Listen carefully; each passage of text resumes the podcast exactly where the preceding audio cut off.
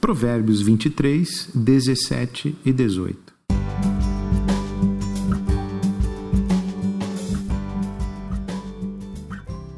Não tenha inveja dos pecadores, mas tema sempre o Senhor.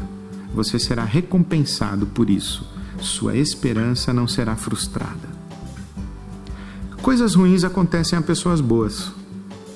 O sofrimento dos que a nossos olhos não merecem nos faz desacreditar da justiça do mundo e da vida, até de Deus. Mas o oposto causa angústia ainda maior. Coisas boas acontecem a pessoas ruins a vida boa daqueles que aos nossos olhos merecem sofrer nos deixa ainda mais inconformados.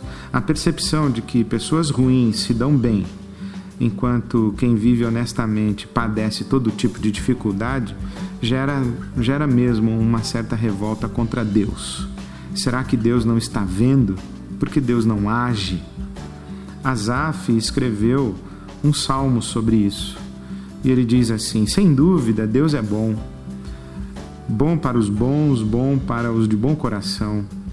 Mas quase o deixei escapar, quase deixei de ver sua bondade, porque eu estava olhando para o outro lado, observando as pessoas que alcançaram o topo, invejando os ímpios que tinham sucesso, que não têm com que se preocupar e nenhum problema para resolver. O que está acontecendo? Deus saiu para o almoço? Ao final da sua reflexão, Asaf enxerga o fim das pessoas que não temem a Deus. E ele diz: quando tentei compreender, tudo que consegui foi uma dor de cabeça. Até que entrei no santuário de Deus e então compreendi o destino deles. A estrada escorregadia em que os puseste, que termina com a colisão contra o muro das desilusões.